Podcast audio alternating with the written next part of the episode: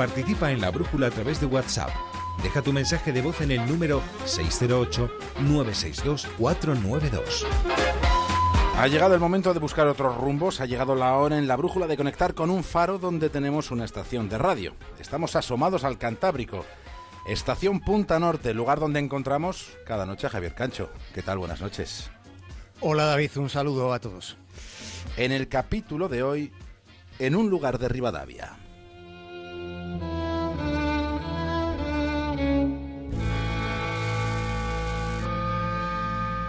Si ustedes quieren ir a lugares que puedan quedar en su memoria, una de las opciones por la ruta del norte está en la comarca del Ribeiro, donde se hace el vino que lleva ese nombre. Entre las sierras de Faro y Suido, donde confluyen los valles del Miño, Avia, Arnoya y Barbantiño, allí es donde se encuentra un lugar en el mundo llamado Rivadavia. Es un paisaje de relieves montañosos al resguardo de las bocanadas oceánicas que tanta revoltura causan en los cielos.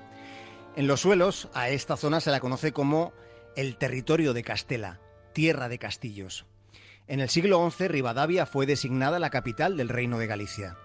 En aquella época se crearon prioratos para el cultivo de la vid, pero también prosperó en la zona una comunidad hebrea y fue en el entorno de la llamada Porta Nova, de hecho, fueron ellos los primeros que exportaron el, Ribeiro al norte de Europa.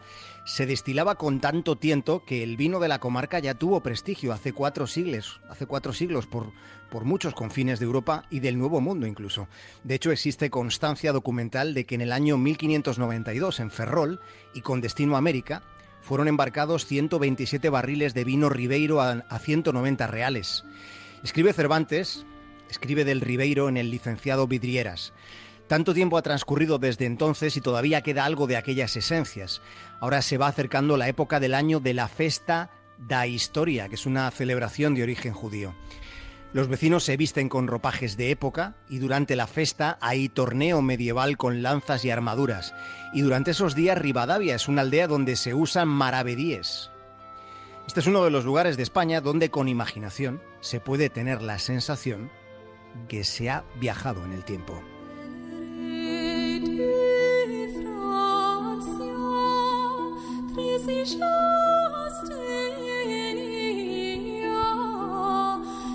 Hay un horno de leña en Rivadavia donde se elaboran manjares únicos. Ese lugar es del que hoy queremos hablarles. En ocasiones el mérito pasa desapercibido. No olvidemos esa evidencia porque ocurre más veces de las que imaginamos. Pero en el caso en el que esta noche vamos a fijarnos ha habido consideración y ha habido reconocimiento. Todo comenzó después de una festa, el Centro de Estudios Medievales encargó a la Taona de Herminia algo de repostería para cuando acabase un concierto de música sefardí que iban a dar unos canadienses. Esto fue en 1990. Dicen los vecinos que el concierto debió estar bien, pero lo que estuvo fenomenal fueron aquellas pastas y pasteles. Eran dulces judíos preparados con no mucho más que el miramiento cotidiano, ese miramiento que se pone cuando se respeta lo que se hace. El caso es que aquella repostería llamó la atención aunque Herminia ni siquiera sabía cómo se llamaba lo que había hecho. Eran dulces judíos sin más, sin más que lo que había encontrado en el pueblo sobre cómo se elaboraban. No olvidemos que Rivadavia tiene judería. Los años fueron solapándose con la presencia allí de la tradición hebrea, pero resultó que un matrimonio que vivía en Vigo le envió unas fotocopias del que está considerado el recetario más antiguo escrito en hebreo. Fue como un efecto dominó a cámara lenta. Primero el recetario llegado de Vigo, después un libro enviado desde París y otras publicaciones de repostería tradicional judía que le mandaron a Herminia desde las Américas.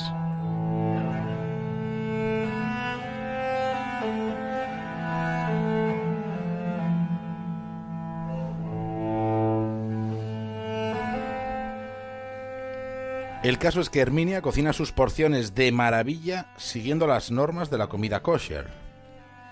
Esas normas las recoge la religión judía, estableciendo lo que los practicantes de esta fe pueden y no pueden ingerir basándose en los preceptos bíblicos del Levítico.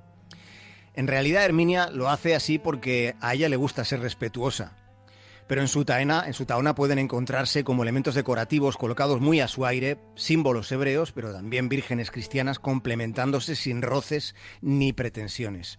Aunque en realidad el establecimiento de Herminia es un sitio para dejarse de místicas y entregarse a los recovecos emocionales del paladar. Este llama mamul, barrecho de frutos secos. Leva pétalos de amapola e agua de azar. Escuchado la voz de Herminia hablando de sus maravillas en porciones. Tiene mamules de frutos secos y agua de azahar. Tiene gorayeva de harina de avellana, camich de nueces, quillelei de mon con semillas de amapolas, cuferlín de almendra. Luego están los melindres y están esos mamules, llamados así por su parecido con los colmillos del mamut. Hay bocadiños de almendras, los hay de dátiles, hay mostachuelos de nueces y también hay mostachuelos de clavo. Medio kilo azúcar blanca, agüita del avellano y al perol la calabaza.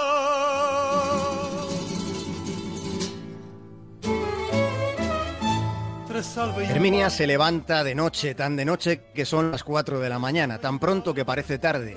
Y tarde es para que haya alguien que se ocupe de la taona cuando ella tenga que dejarlo. Porque no parece que vaya a ser cuando ella quiera, porque Herminia quiere seguir hasta que tenga fuerzas. Seguir, dicen sus paisanos, haciendo maravillas cada día cuando todavía no ha llegado la hora del alba.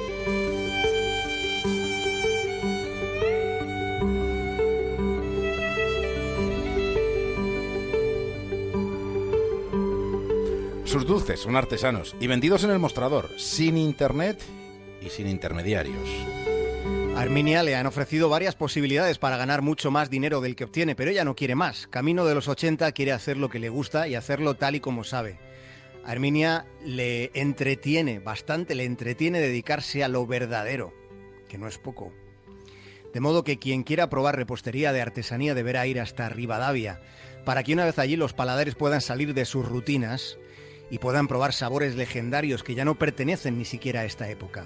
Mucho de lo que se deposita en sus alacenas no puede encontrarse en ningún rincón de este viejo continente.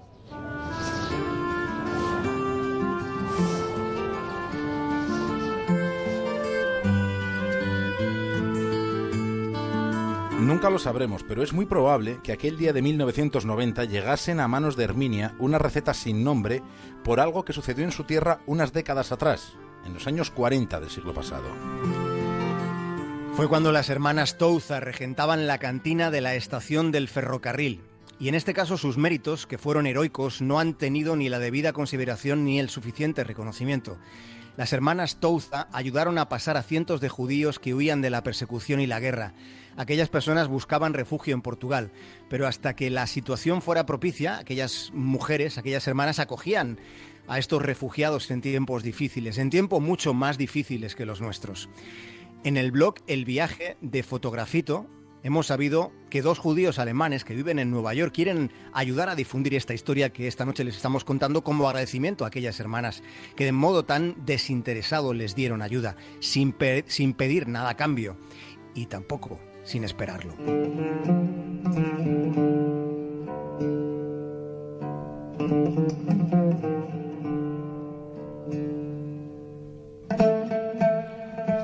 Son historias, son historias de lugares de España y de sus gentes.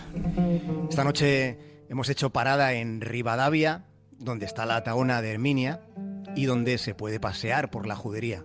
Un lugar de otro tiempo, de otra época, entre la Plaza Mayor y la muralla, alrededor de la Portanova.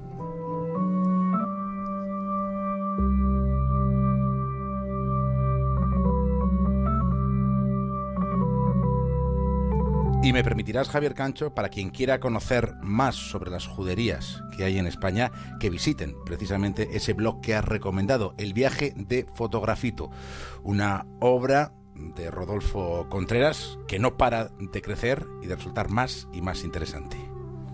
No para de viajar Rodolfo y enseñando el mundo con una mirada muy interesante. Claro que sí, buen fin de semana. Un abrazo a todos.